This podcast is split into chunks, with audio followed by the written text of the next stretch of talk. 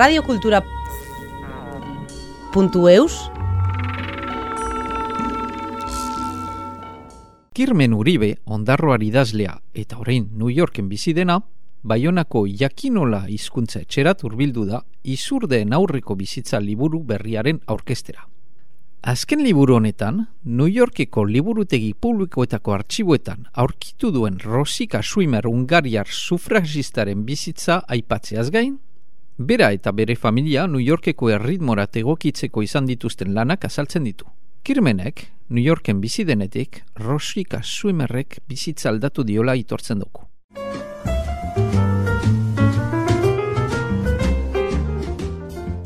Zenik aldatu dit bizitza? Ba, Rosika Schuimer izeneko sufragista. Duela irurogeita urte hilda dagoen emakume batek, horrek aldatu digu bizitza, zegeroztik han geratu gara bizitzen New Yorken, eta naizta uda eta gabonak hemen igaro, ba, orain bizimodua han egiten dugu.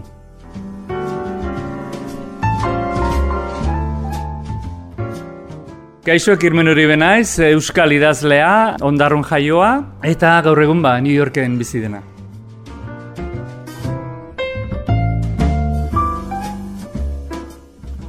Literaturan, hogeita bat, garren mendeko literaturan aldaketa handi bat gertatu da, ezta? Hogei garren mendekoan, ba, bueno, fikzioa egiten zen nagusiki. Baina orain ematen du bai zinean, bai literaturan, bai artean, ba, jendeak nahi duela ala errealitatera hurbildu eta benetako istorioak kontatu, ez? Politikariak hainbeste gezur esaten dituzten eta fikzioa egiten duten e, garai hauetan, bai idazlea da benetako tasunera jotzen duena eta benetako istorioak kontatu nahi dituena.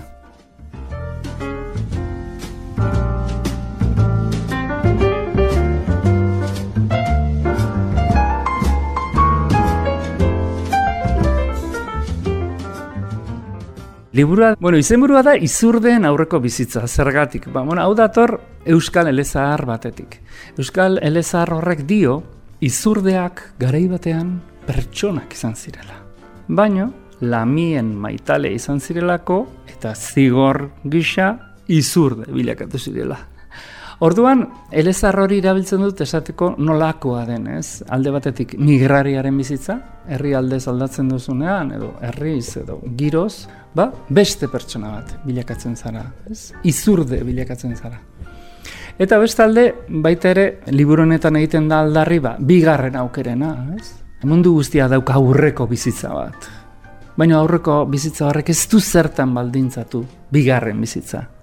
Orduan, izurde izate hori, askapen puntu bat ere bada, ez izurdea han itsasoan bainatzen pozik. Bigarren aukera bat eman digulako bizitzak.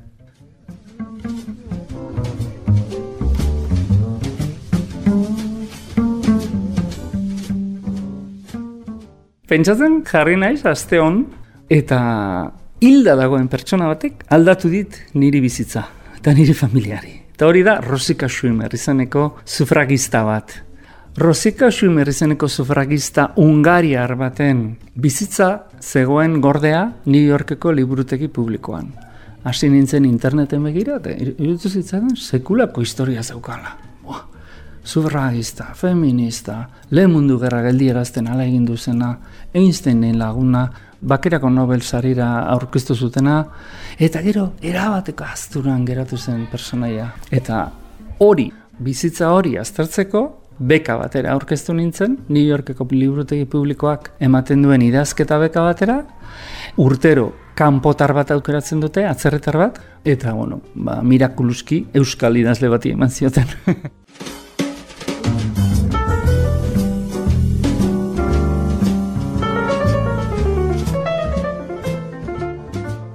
Liburua dago hiru partetan eta hiru ahotsetara idatzia. Lehengo zatian, Rosika Schuimerren kutsak nola zabaltzen ditudan nik azaltzen da, hango liburutegian. Kontatzen da kutsa horiek zabaltzean nola beste kutsa batzuk zabaltzen diren nire burmuinean, nire oroitzapenak agertzen diren, gure haurtzaroa, larogeiko amarkadan, nola bizirintzen ni oso emakume aurrera zaleak ziren familia batean, feminista ziren, komunista ziren, eta giro hori kontatzen dut pixka bat, Eta gero kontatzen da baita ere, ba, gure bizitza familia bezala New Yorken. Horrek dituen zailtasun guztiekin, ez? Migraria izatea, zarden, papelak lortzea, hizkuntza bat eh, ikastea, bueno, ez? Eh, lagun giro berri bat egitea, hori dena kontatzen da.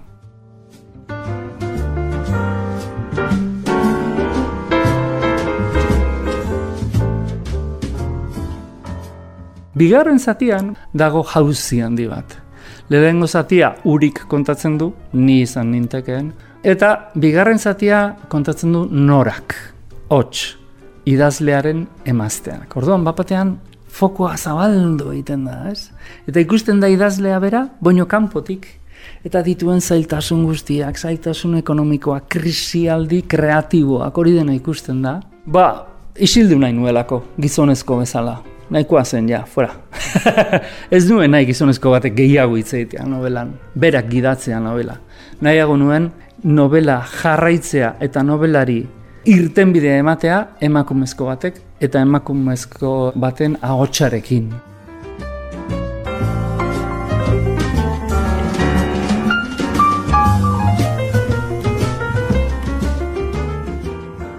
Nora, emazteak, kontatzen du bigarren zati osoa, bere lagunik onenari, maiderri, aspaldien ikusi ez duen lagun bati, ba, idazten dion gutun luz, luze luzean. Eta horra gertzen da, ja, ba, ono, Rosika Suimarren historia jarraitzen du, baino beste alde batetik, ba, gure Euskal Herriko historiare azkenengo historia agertzen da, ez? Laro marreko amarka da, bimiliako hasierakoa eta bueno, zer zen gaztea izatea garai hartan, eta emakumezkoa izatea, zer izan zen garai hartan.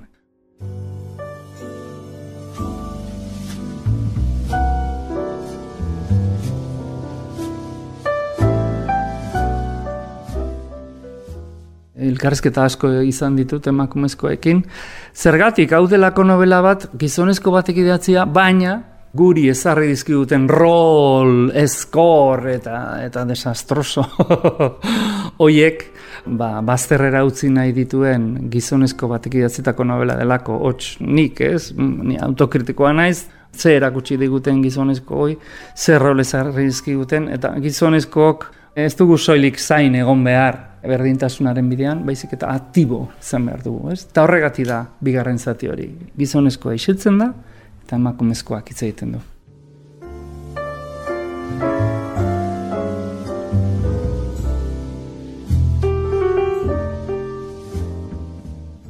Eta hirugarren zati bat oso oso oso laburra dena. Hirugarren partean ba umeek hitz egiten dute, ez? Ja, hirugarren zatia zen Eta zatiri txikiena, eta hor dago, ba, umeek egiten dute bideotxo bat, beraien buruari grabatzen diete, eta hori da azkenengo zatia. Eta guri buruz, hots gurasoi buruz, hitz egiten dute, belaunaldi oso berri batek, ez? Bizitza bestera batera ikusten duen belaunaldi bateko umeek. New Yorkeko aeroportu batetik, bidaia bat ekin baino lehen, eta ez da Euskal Herrira. Baina ezin du gehiago kontatu, hola, spoilerrik egin gara.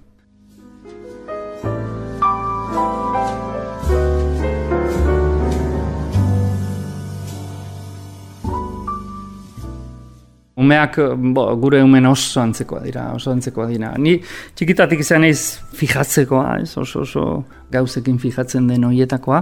Eta idazlearen lana hori da, ez, besteen zapatetan sartzea, ez, besteen azalean sartzea, hori da, hori da literatura. Eta horrek sortzen du gero irakurlearen empatia, ez, jakitea beste batzuen azalean jartzen.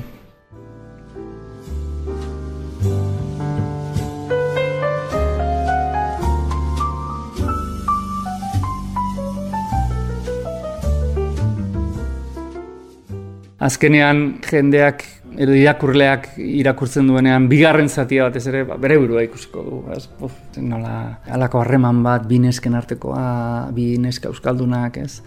Hori denok izan dugu, denok ezagutzen ditugu, bai nora eta bai maider, ez? Orduan hor badago, bai, bai, bai, irakurleak hor benetan bere ingo du liburua. Alde batetik deskubritu egingo du bizitza bat, rosikarena, baina bere bere burua ikusiko du, nora eta maiderren bizitzetan.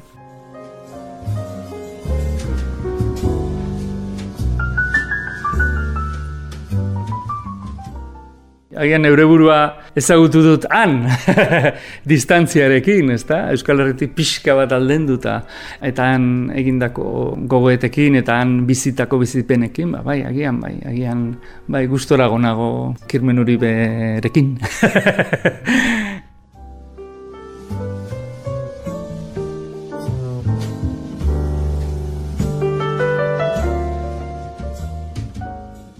Nik ordutegi nahiko finkoa daukat, lehenez, gazteagoan nintzenean ez, baina orain bai, orain eh, ordutegia izaten da goizez, hor behatzitatik ordu biak aldera edo, beti goten, ez nahi zegoten idazten, baina bai pentsatzen edo lanean, Eta gero arratsaldean ba, beste gauzak egiten ditut, ez? Baina bai, goizez eh, egiten du lan, eta gero ba, novelak programatzea gustatzen zait.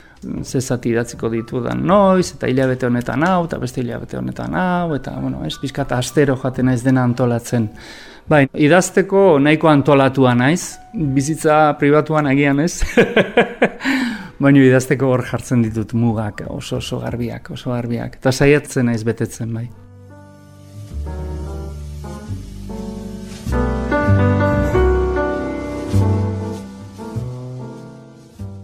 Lehen liburua atera nuenean angazte izen bizi nintzen unibertsitate giroan, eta, eta Mikel Urdangarin, eta John Maia, eta bueno, gazteizko idazleak, eta Nari, eta bueno, ez dakit, ez, zenbat jende zegoenan, giro hortan, eta egia esan, nahiko lotxatian nintzen garai hartan, egunkarian idazten nuen, zutabea, Eta hola, gorka arreze susako editoreak esan zidan, bo, zu bidatzi behar duzu poema liburu bat, ze, ikusti dizkizut poemak.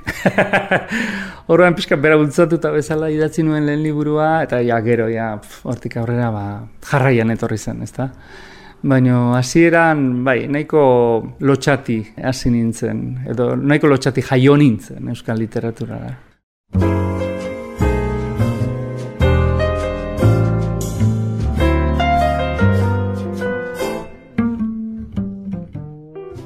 Ba, ni hor oso bizia, bizia alde guztietatik. E, gogorra ere bai, eh? Bidaiatzeko agian edarra da, baina bizitzeko egunero badu bere lastazuna ere bai. Garestia da, ikusten dituzu gola estena gogorra kalean, eta eskaleak, edo violentzia ere badago, ez? Pixka bat. Orduan badu alde hori ere bai. Baina bestalde, ba, kulturalki oso bizia da, oso zabala, jendeak lagundu egiten dizu, espandin badokazu dirurik, edo, edo nahiko galduta aldi mazaude ba, lagundu egiten dizu, oso soziala da, mugimendu sozial asko dago, ez?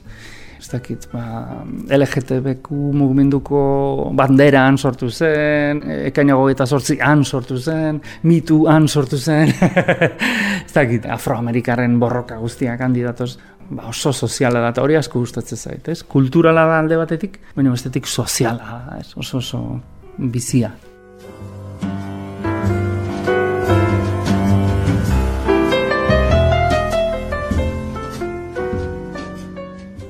Bueno, etortzen naiz uda osoa eta gero gabonetan. Baino gero ba, liburu aurkeztu behar baldin badut edo Durangoako azoka dela edo bueno, etortzen naiz bestalde ere etortzen naiz, ez? Baina ez dugu galdu loturarik Euskal Herriarekin. Orain gainera oso erreza da, ez? Teknologia berrien bitartez, ba, interneten bitartez edo mugikorrarekin ba, oso oso gertu zaude guk berria irakurtzen dugu irratia ere euskarazkoa, ez dakit ez? Oso oso erraza da orain hemen bizitzea, hemen bizi gabe. ez da garai batean bezala, ez? Garai bateko hartzaiak nola joaten ziren, da bereien artean bildu egiten ziren euskaraz hitz egiteko eta euskal herriari buruz hitz egiteko, ez? Baina mengo familiarekin jatzegon loturari, ja, dena galtzen zen. Baina orain ez, orain lotura handia dago, teknologia berrien bitartez, zorionez.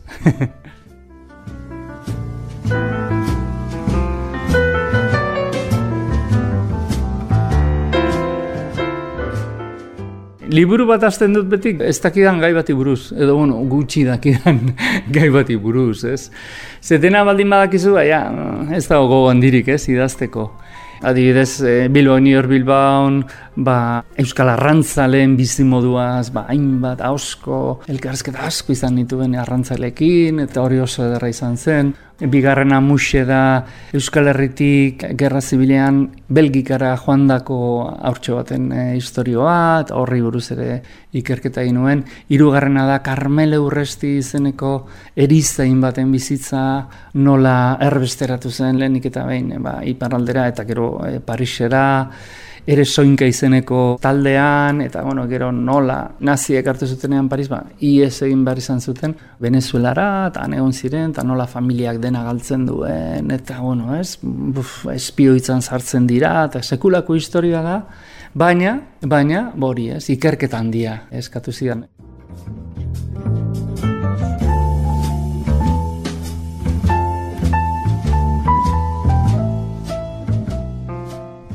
Ikasi nuen nola askotan hitz egiten ez den euskaldu nahi buruz, ez? Asko hitz egiten dugu irota marra marka da iruroi markatik atzera datorren guztiaz, baina hori, belanaldi hori, gerra aurrekoa pixkat aztuta zela geneukan eta asko ikasi nuen horri buruz, eta irakurleek ere esan zioten, ba, eskertzen dizutze, hau ez genuen ezagutzen, nola Euskaldunak ibili ziren hor, bigarren mundu erran borrokatzen, eta promes horrekin, ez, Franko ja etzela gehiago izango, baina, bueno, gero ez zen bete, eta gero dator, ba, azken hau, eta hemen, ba, ikerketa egin dut gehiago, ba, sufragistei buruz, ez.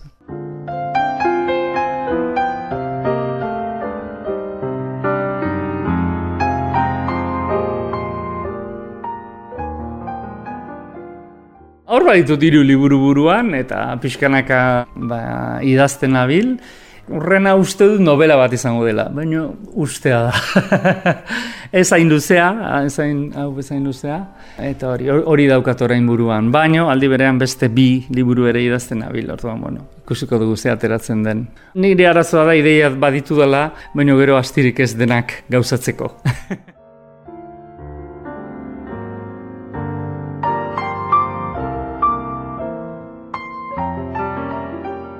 Amets bat, ba, Euskal Herri Euskaldun bat, hori da nire, nire ametsa, ez? Euskal Herri Euskalduna, beste hizkuntzak ere hitz egin daitezela, Euskal Herri askotariko eta Euskaldun bat, hori da nire ametsa, bai. Radio Kultura puntu eus.